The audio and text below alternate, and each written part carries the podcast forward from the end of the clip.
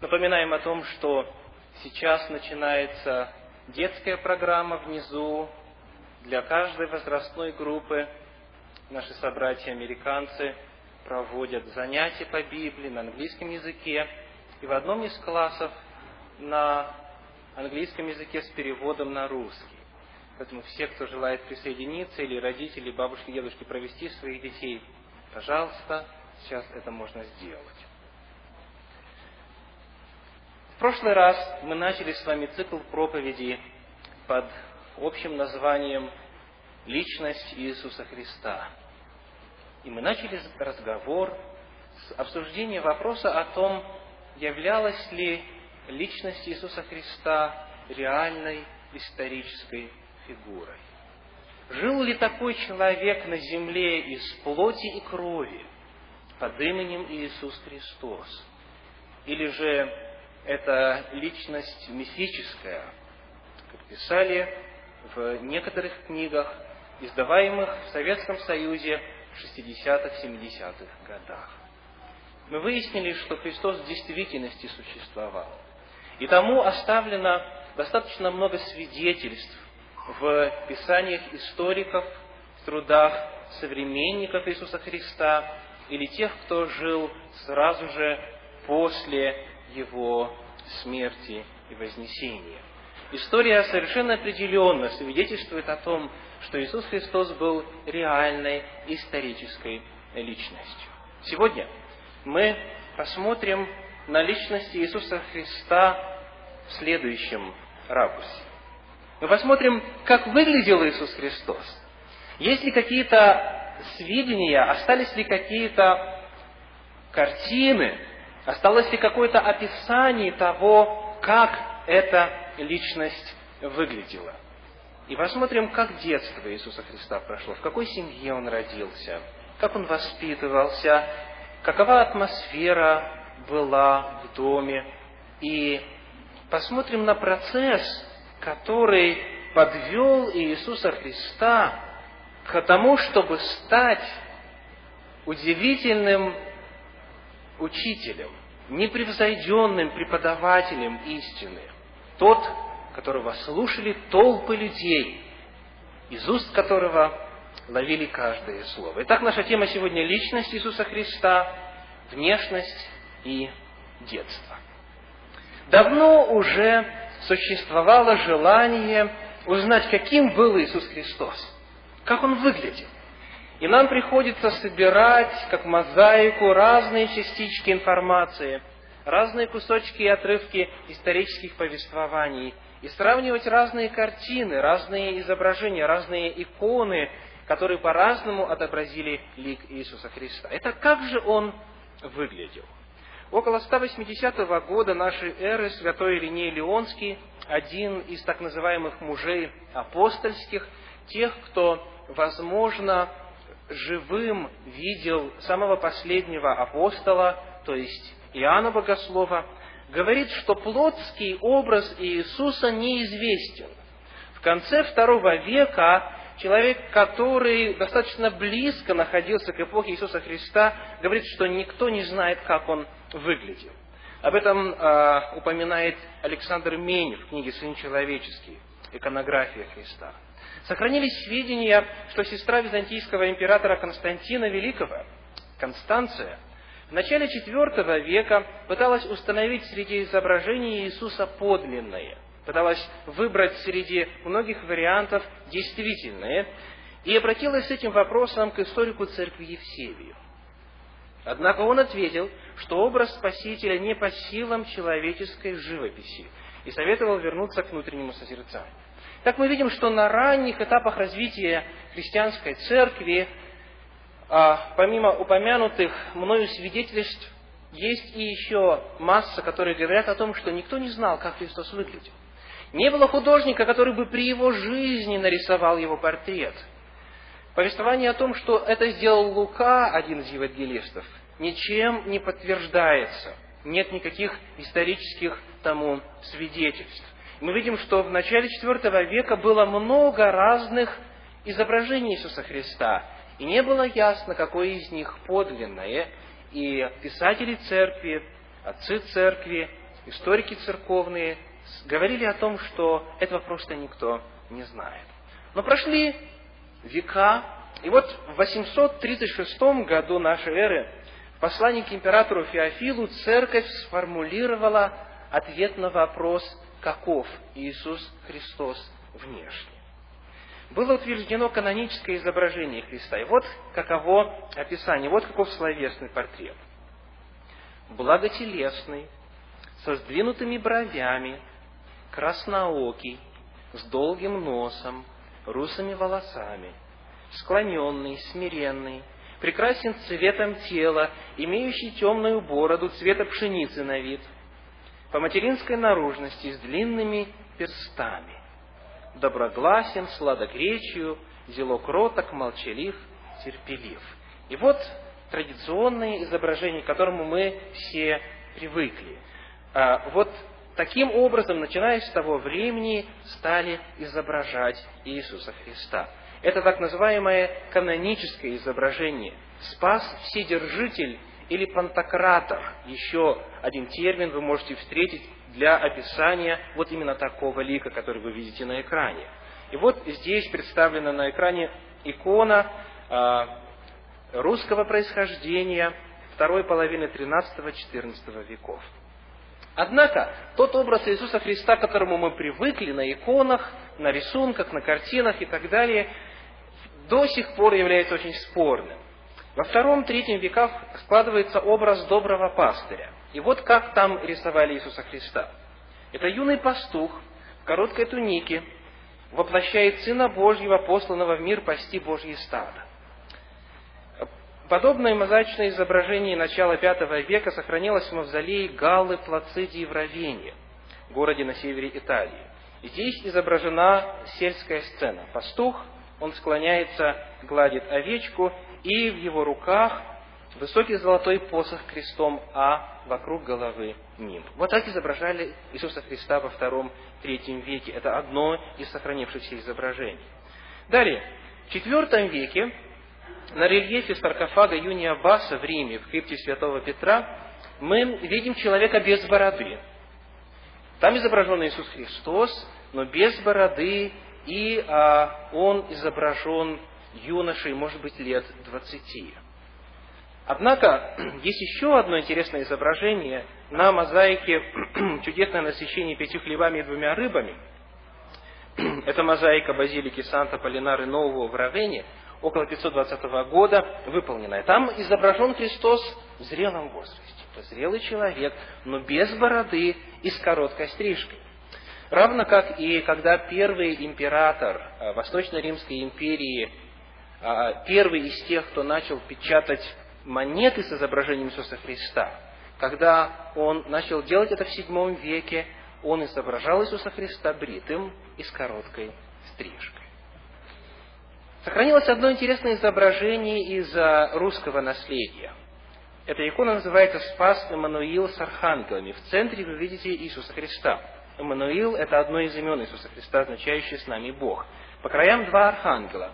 Как вы видите, Иисус Христос здесь изображен, а, ну, может быть, сколько на вид вы дали ему? Лет 30, лет 25, так может быть, да? Но он без бороды, и а, волосы немного вьющиеся и даже не достигают плеч. И очень интересно, что эта икона была написана в XII веке. То есть уже Э, канонический тип, канонический лик уже был утвержден, но э, тем не менее, даже в XII веке э, Владимира Суздальской Руси Христа изображали так. Иными словами, речь идет о том, что ни в начале, ни тем более спустя много столетий никто не знает, как Иисус Христос точно выглядит. Вот это, то, что вы видите сейчас на экране, вообще интересно африканские изображения Иисуса Христа. Вы видите а, по краям а, две головы из дерева, и это Иисус Христос. Хотя он выглядит как темнокожий. Видите, у него, сейчас я покажу на экране, венец, да, терновый венец, и вот здесь также.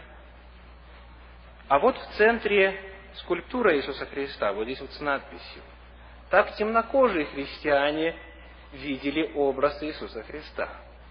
Когда мы обращаемся к тем э, иконам, которые были написаны среди людей, где преимуществует узкий разрез глаз, Иисус Христос у них похож на них, на тех, кто живет там. Иными словами, вопрос изображения Иисуса Христа до сих пор остается открытым. Даже на э, известной э, Туринской плащанице образ достаточно мутный, неясный. Все попытки реконструировать то, как выглядел Иисус Христос, до сих пор остаются безуспешными. Итак, о внешности Иисуса Христа практически ничего неизвестно.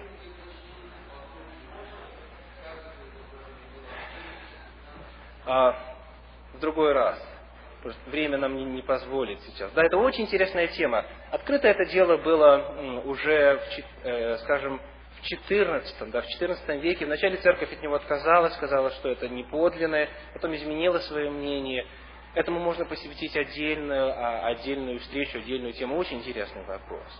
Но даже на том, что считается иногда как бы э, негативным снимком Иисуса Христа, и там трудно выяснить, каков же был его образ, и каким он был, каков был цвет кожи и так далее, и так далее. И все потому, что Новый Завет не содержит ничего, никакой информации о внешности Иисуса Христа. Существует до сих пор два подхода к обучению, два подхода к оцениванию окружающей действительности, два мировоззрения. Они кардинально противоположны. Первое из них, наиболее распространенное в нашем мире, это так называемое греческое мышление. Мы унаследовали массу греческих терминов. География, психология, а, пневматика и так далее, и так далее. Наука строится на основах, которые были заложены еще греческой империей. Греческое мировоззрение по э, своей природе описательно. Ему хочется разложить все на части и дать определение, дать формулу, предложить аксиому. Библейское мировоззрение сосредоточено на решении других вопросов. Библейское мировоззрение главным образом занимается вопросами функциональности, то есть практическими вопросами. Каково оно, то, что мы изучаем? Каково по своей природе? Каково практически? Какая из этого польза? Как это можно использовать? Функциональность – это главное слово, которое определяет библейское мировоззрение. Давайте сравним с вами два определения того, что такое стол в русском языке. Первое определение взято из нового словаря русского языка, недавно изданного. И э, определение стола там выглядит так, очень по-гречески, описательно. Стол – предмет мебели в виде широкой горизонтальной доски на одной или нескольких ножках. Это точное определение которая замыслена с целью разложить все на части, дать описание и э, как можно более полно раскрыть не суть явления с точки зрения того, как его использовать, а именно внешние характеристики. В толковом словаре Владимира Даля, словарь, который был создан достаточно давно уже по сравнению с нашим временем, доминирует все-таки функциональное определение стола. Вот что мы там находим. Стол – это утварь домашняя. Очень неконкретно, правда? Потому что много видов домашней утвари существует, и как узнать, что мы именно о столе говорим, невозможно. Даль дает дальше определение с точки зрения функциональности стола. Утварь домашняя для поклажи, постановки чего-либо. То есть для чего это нужно? Каким образом это можно использовать? Вот на примере двух разных определений стола мы можем продемонстрировать два разных подхода в библейском и греческом мировоззрении. Греческое мировоззрение, или то, что иногда называют научным, философским мировоззрением, оно желает ответить на вопрос, как же выглядел Иисус Христос, какого цвета были глаза, какого цвета были волосы, был ли он низкий ростом, был ли он приятен внешностью, был ли он а, тучен или наоборот был худ. Греку это интересно. А писателю Библии это не интересно. Ему важно знать, каким был Иисус Христос, какой была эта личность. Поэтому в Евангелиях мы ничего не найдем по поводу того, как он выглядел. Более того, пророк Исаия, пророчествуя об Иисусе Христе в 53 главе, в стихах 2 и 3, говорит так. «Нет в нем ни вида, ни величия. И мы видели его, и не было в нем вида, который привлекал бы нас к нему». То есть, согласно этому свидетельству, Иисус Христос ничем особым не выделялся среди тех, в кругу кого он жил. То есть невозможно было бы обратить на него внимание, как на мисс Вселенную, например, а, на которую вы смотрите, и она сразу бросается в глаза, она отличается своей привлекательностью или своей красотой. Не было в нем вида невеличия, не было в нем вида, который привлекал бы нас к нему. То есть физически и внешне он выглядел, очевидно, как э, тот, кого бы назвали средним человеком. В толпе вы его бы не узнали внешне. Но Библия очень много говорит о том, каким он был внутренне. Кроток, смирен сердцем. Это Евангелие от Матфея, 11 глава, 29 стих. Не было лести в устах его. 1 Петра 2, 22 и так далее. Библия рассказывает о его деяниях, о том, как он относился к людям, как он беседовал с ними, о том, как он относился к детям, как он с ними время проводил. Библия рассказывает о том, как он помогал людям, исцелял их. Библия рассказывает о том, как он воскрешал людей. Библия много говорит о том, кем был этот человек в жизни, каким он был. Библия функциональна по своему описанию. Когда мы исследуем жизнь какого-либо человека, мы непременно сталкиваемся с вопросом о его происхождении. Где он родился, в какой семье вырос, какое образование получил, что влияло на него, когда его личность сформировалась. Давайте произведем кратенькое путешествие в этом отношении и об Иисусе Христе поговорив.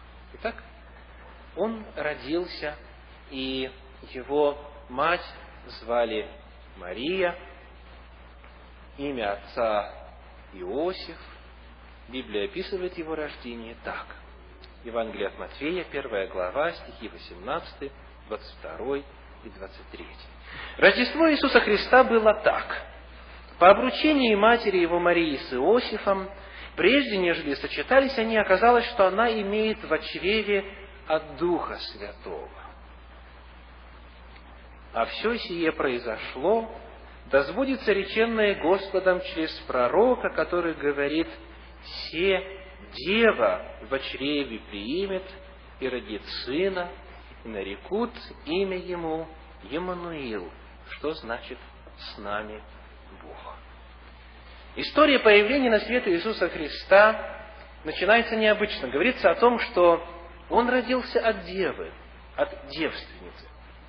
Конечно же, это библейское описание давно подвергается нареканиям и осмеяниям со стороны скептиков и атеистов. Эти нарекания, впрочем, появились не так давно. Атеизм не так давно существует.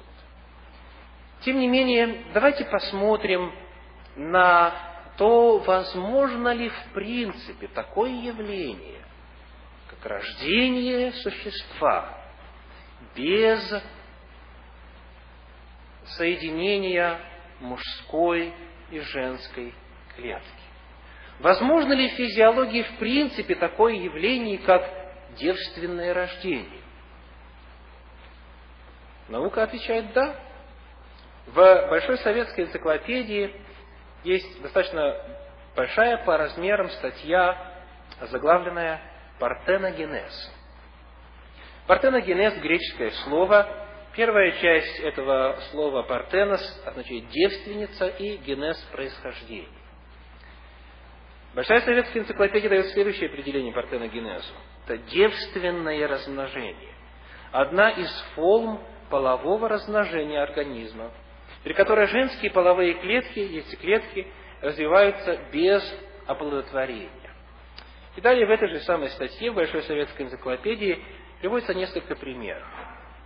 Полный естественный партеногенез – это возникновение вполне развитого организма из неоплодотворенной яйцеклетки встречается во всех типах беспозвоночных. Обычен он у членистоногих, особенно у насекомых. Партеногенез открыт и у позвоночных, рыб, земноводных, особенно часто встречается у присмыкающихся.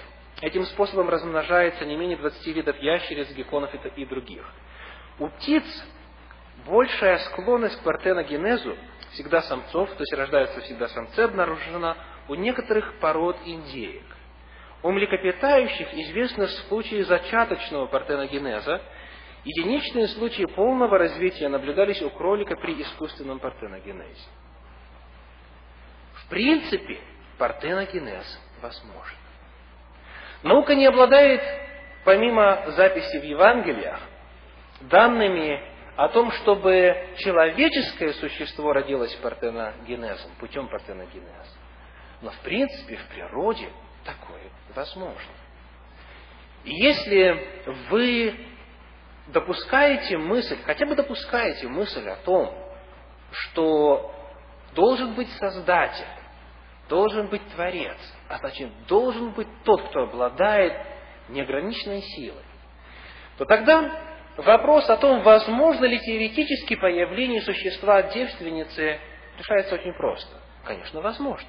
У нас есть масса примеров в мире природы, почему бы то же самое не произошло и в данном случае. Итак, Библия говорит о том, что рождение Иисуса Христа началось чудесным образом. Зачатие его началось чудесным образом.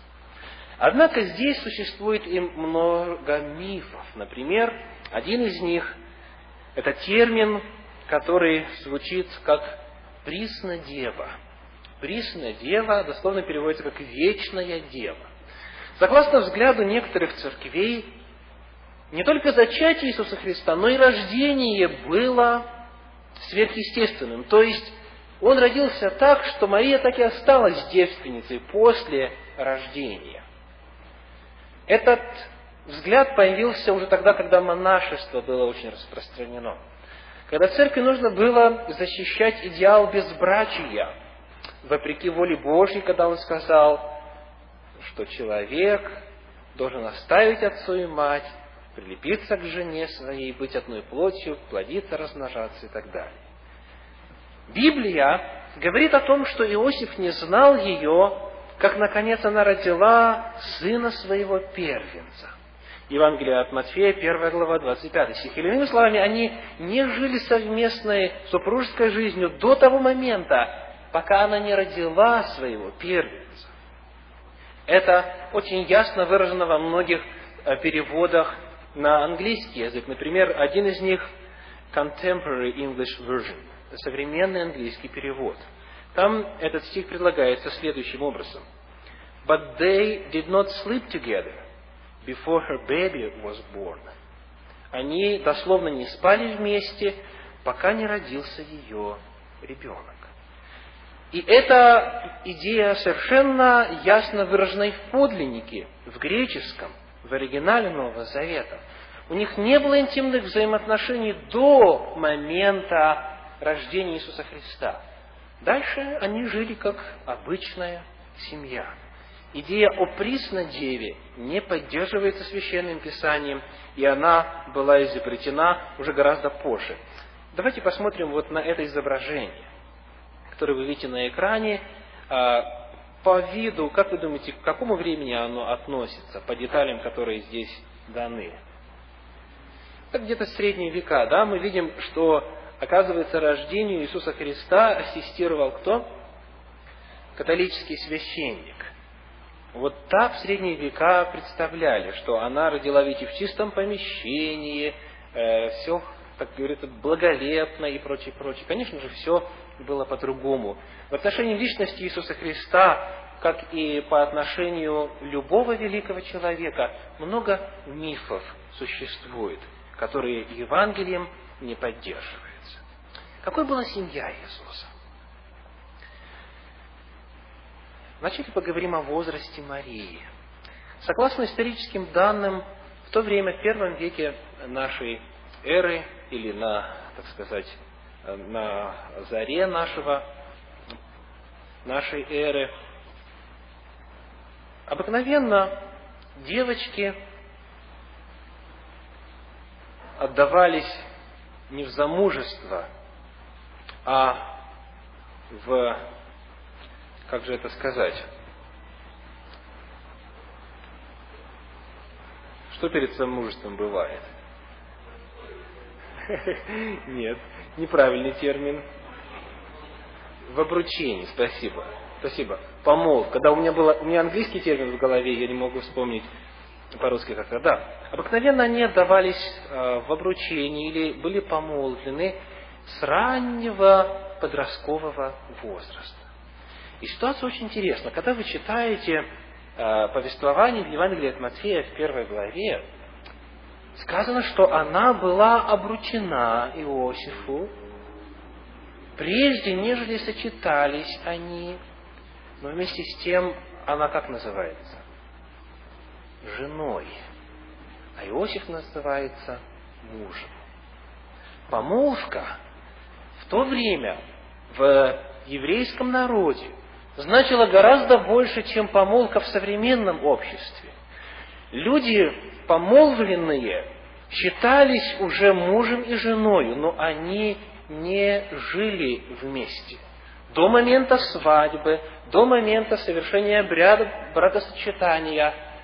И всякая неверность в этот период обрученности, она считалась прелюбодеянием. Она считалась нарушением заповеди не прелюбодействовать. Поэтому, если все было так, как обыкновенно случалось в первом веке в Палестине, то Мария должна была быть обручена где-то в раннем возрасте, возможно, 11, 12, 13 лет.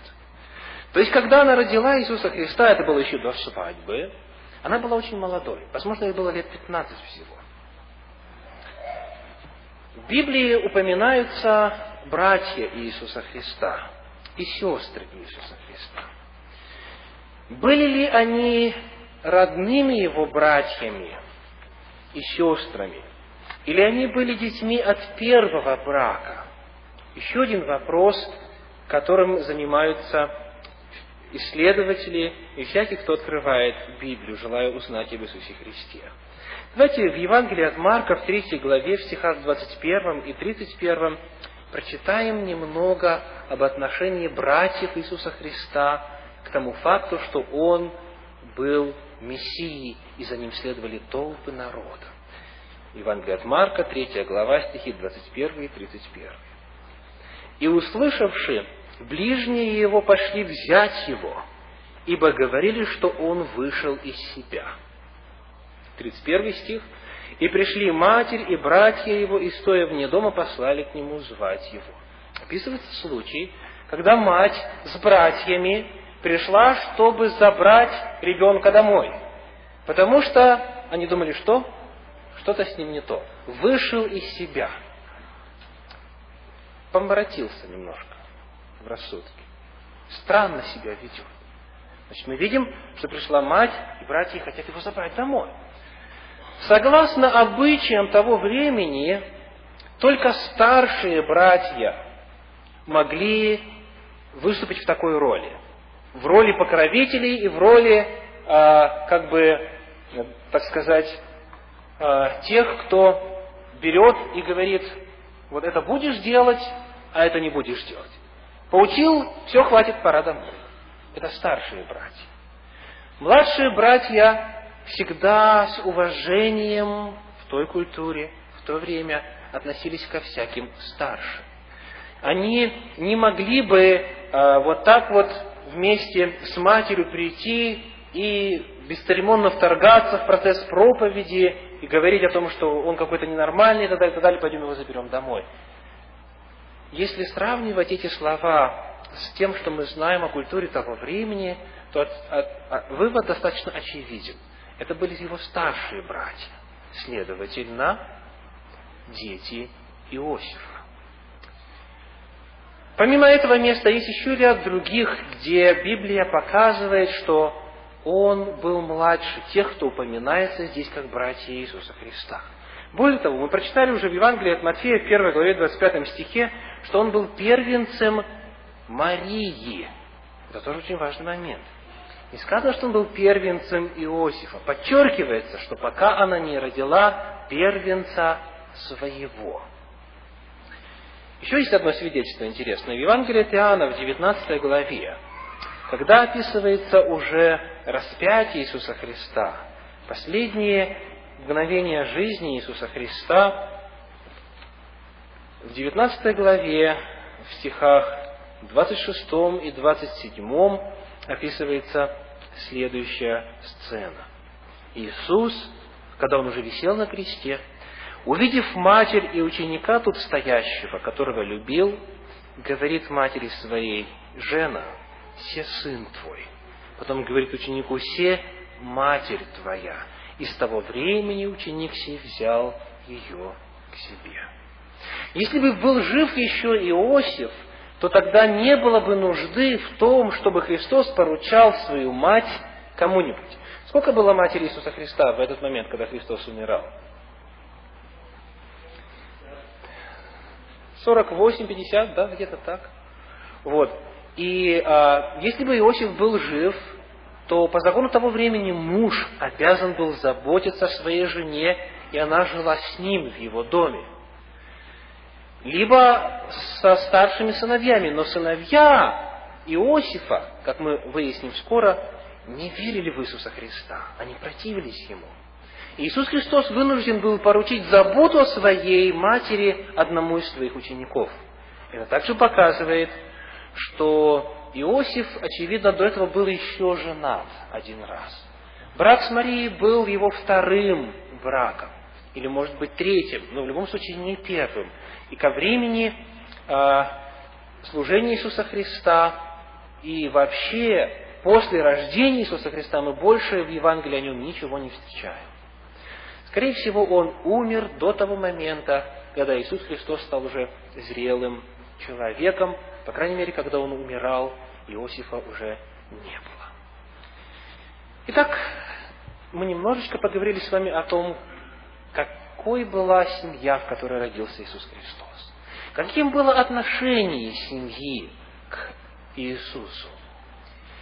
В Евангелии от Луки, во второй главе, в стихах 19 и 51, упоминается или повторяется одна и та же фраза, что когда Мария во-первых, слышала информацию от ангела, потом разговаривала с Елизаветой, родственницей своей, затем в храме Иерусалимском, когда на Иисуса Христа было произнесено благословение Симеоном и Анной пророчицей, сказано, что она все это слагала в сердце своем. Евангелие от Луки, 2 глава, стихи 19 и 51. Она э, знала о том, кто ее сын она сохраняла эту информацию, внимательно наблюдала за этим. Но даже она, как мы уже с вами читали сегодня, в определенный момент времени засомневалась в том, что Иисус Христос в действительности Мессия, что Он в действительности Сын Божий, потому что она вместе с братьями пошла, чтобы забрать Иисуса Христа. Подумала, что Он вышел из себя. Как относились братья к Нему? Евангелие от Иоанна, вторая глава, стихи, вернее, седьмая глава, стихи со второго по пятый. Давайте прочитаем описание. Седьмая глава, стихи со второго по пятый. Приближался праздник иудейский, постановление пущи. Тогда братья его сказали ему, выйди отсюда и пойди в Иудею, чтобы и ученики твои видели дела, которые ты делаешь. Ибо никто не делает чего-либо в тайне и ищет сам быть известным. Если ты творишь такие дела, то яви себя миру. Мы видим, что они как бы с издевкой говорят о том, что он на самом деле что-то такое может делать. Но далее еще яснее говорится, ибо и братья его не веровали в него. Итак, Иисус Христос жил в атмосфере, в семье, где был отец старший, старше матери по возрасту. Другие дети были от первого брака. Возможно, потом у Иосифа с Марией также были дети. Библия об этом ничего не говорит. Библия говорит о том, что они жили интимной жизнью. Но он жил в семье, где были старшие братья, которые в него не верили, и только мать и отец, скорее всего, также, поскольку Библия говорит о том, что он знал происхождение Иисуса Христа истинное. Они могли как-то подбадривать его, поддерживать его и дать ему воспитание, достойное великой миссии, которую он на себя позднее взял. Но очень интересно, что дальше, когда Иисус Христос уже совершал свое служение, когда Он умер и когда воскрес, после воскресения, как говорит Евангелие от Матфея, 28 глава, стих 10, Он попросил пойти и сообщить Его братьям, что Он встретится с ними в Галилее. Галилея – это место, где Он вырос, где Назарет находился.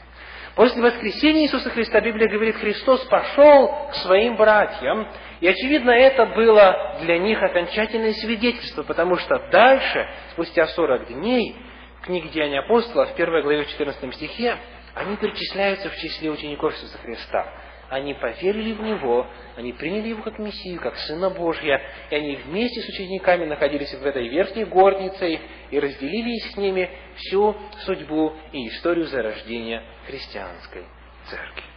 Вот такой была семья Иисуса Христа. Немного о развитии Иисуса Христа. Как он рос, как он развивался, как прошел этот период от рождения до его а, общественного служения. Евангелие от Луки во второй главе в сороковом стихе, в современном переводе под редакцией доктора богословия Кулакова сказано так. «Младенец же рос, креп, исполняясь мудрости, и благодать Божия была на нем». Далее говорится в 52 стихе этой же второй главы, Иисус же преуспевал в премудрости и возрасте, и в любви у Бога и человеков. Он рос, он развивался, он преуспевал, сказано, в мудрости и креп или крепчал физически. Его развитие, иными словами, было естественным, обычным, как и у всякого младенца, который появляется в наш мир. Он ничем, вплоть до 12 лет, не отличался от своих сверстников в плане физического развития и проявления чудесных способностей. О том, что произошло в 12 лет, мы поговорим через минутку. Каким было физическое развитие Иисуса Христа? Евангелие сообщает о том, что он был сыном плотника. Иосиф был плотником, об этом вы можете прочесть в Евангелии от Матфея в 13 главе, в 55 стихе. И Марка 6 глава, 3 стих говорит о том, что Иисус Христос сам был плотником. Это означало, что он физически должен э, был быть достаточно крепким. Потому что выполнять работу плотника в то время при достаточно ограниченном количестве инструментов требовало физической силы, требовало физического развития. Очевидно, он должен был быть крепким, или, как мы сегодня бы сказали, жилистым а, человеком с достаточно развитой а, мускулатурой ввиду необходимости заниматься ручным трудом. И вот подходит время, когда ему исполнилось 12 лет. Когда он был 12 лет, пришли они также по обычаю в Иерусалим на праздник Пасхи, говорит Евангелие от Луки, 2 глава, 42 стих. Почему по обычаю? Дело в том, что в то время уже сложился обычай, который сегодня называется бар-мицва. Когда мальчик достигает определенного возраста, сейчас это 13 лет, Тогда было 12 лет. Или, может быть, ему как раз исполнилось 12, и в следующем году он пошел, то есть ему шел 13 год, его брали в Иерусалим, брали на совершение Пасхи. И вот он вместе с родителями на протяжении трех или четырех дней пути направлялся в Иерусалим, и там он становился бар мицвой, что означает сын заповеди. Считалось, что с этого времени мальчик должен исполнять закон. Он сам нравственно ответственен перед Богом. И вот когда они пришли в Иерусалим, Иисус Христос остался разговаривать с учителями закона. В Евангелии от Луки во второй главе стихах 46 и 47 сказано, «Через три дня нашли его в храме, сидящего посреди учителей, слушающего их и спрашивающего их. Все слушавшие дивились разуму и ответам его». Двенадцать лет он уже был достаточно зрел для того, чтобы знать закон, для того, чтобы задавать богословские вопросы, для того, чтобы говорить с учителями закона, которые удивлялись ему и удивлялись его ответам и разуму. Позже, также, во время уже общественного служения Иисуса Христа, о Христе сказано, дивились иудеи, говоря, как он знает Писания, не учившись. Что эта фраза обозначает? Что означает, что Иисус Христос знает Писание, не учившись? Это означает просто, что Он не посещал обычные для того времени учебные заведения, о которых мы поговорим чуть позже. Есть мнение, и вы с ним, конечно же, знакомы, что, наверное, после того, как Иисусу Христу исполнилось 12 лет, Он ушел в Индию. И там научился левитации, способности подниматься в воздухе, ходить по воде. Там он научился возможности исцелять и так далее, и так далее. И а, это мнение, просто важно знать тем, кто занимается личностью Иисуса Христа, Библией абсолютно не поддерживается. Вот что сказано. Евангелие от Луки во второй главе стих 51, 3 глава 1, 21, 23 стихи. Сказано, «И он пошел с ними и пришел в Назарет после того, как он был там в Иерусалиме, после того, как ему исполнилось 12 лет. И был в повиновении у них».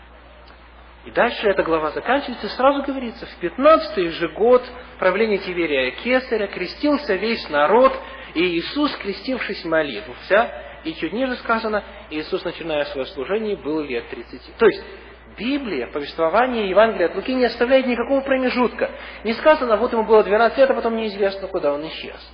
Сказано, что он пошел к родителям, был у них повиновение, и до 30-летнего возраста жил с ними. То есть Евангелие не просто молчит по поводу этого промежутка времени, а говорит, что Христос жил с родителями до начала своего служения. Поэтому здесь приходится выбирать либо евангельское повествование, которое, как мы выяснили, исторично, которое соответствует известным историческим данным, либо мнение, появившееся относительно недавно, о том, что Христос, наверное, тому нет никаких исторических свидетельств, побывал в Индии и там научился.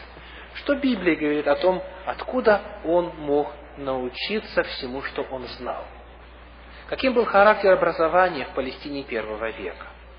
Во-первых, существовали школы при синагогах, во-вторых, существовали раввинистические школы в Иерусалиме.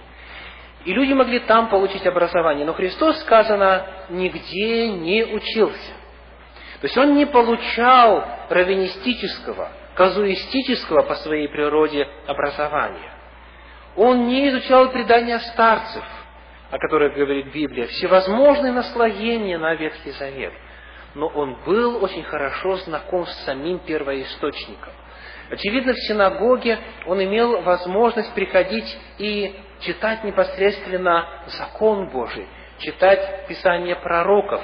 Он знал многие отрывки наизусть.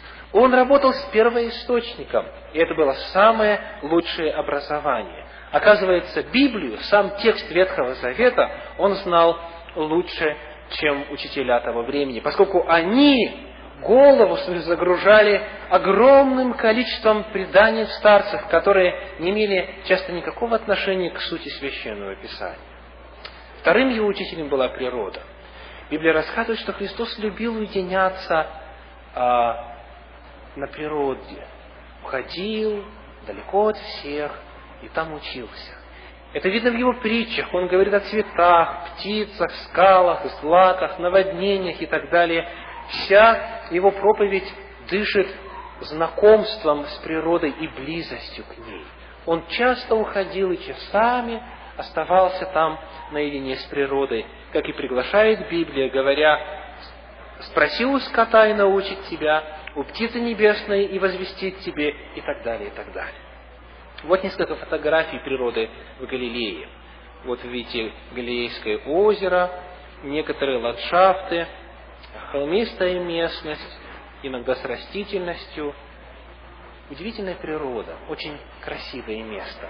Христос учился там. Одно слово по поводу образования. В, у одного из современных писателей, Алексея Меняйлова, в книге «Катарсис. Подноготная любви», изданной в 1997 году, на 253 странице, есть очень интересное наблюдение по поводу способов получения образования. Он говорит, естественные условия существования способствуют укреплению независимого мышления. И уничтожить его можно только так называемым университетским образованием, основанным на внушениях. Давно известен факт, что так называемое образование ведет к усвоению не столько знаний в данной области науки, сколько бытующих в ней предубеждений и суеверий. Науку и вообще знания человечества продвигали вперед всегда только самоучки. Иисус Христос избегал общественных школ. Он избегал учиться в общеобразовательной системе того времени, поскольку центром ее не был первоисточник, а были толкования и масса-масса всевозможных мнений по поводу э, того, как следует понимать священное писание. И это позволило ему быть удивительным учителем. Это позволило ему проповедовать так, как никто не проповедовал до него и после него. Его проповеди были яркие, его высказывания были интересны, они запоминались, Библия говорит, дивились его учению, ибо он учил их как власть имеющий, а не как книжники и фарисеи. Не как те, которые просто зазубривали мнения авторитетных раввинов и просто воспроизводили их. Его мышление было оригинальным.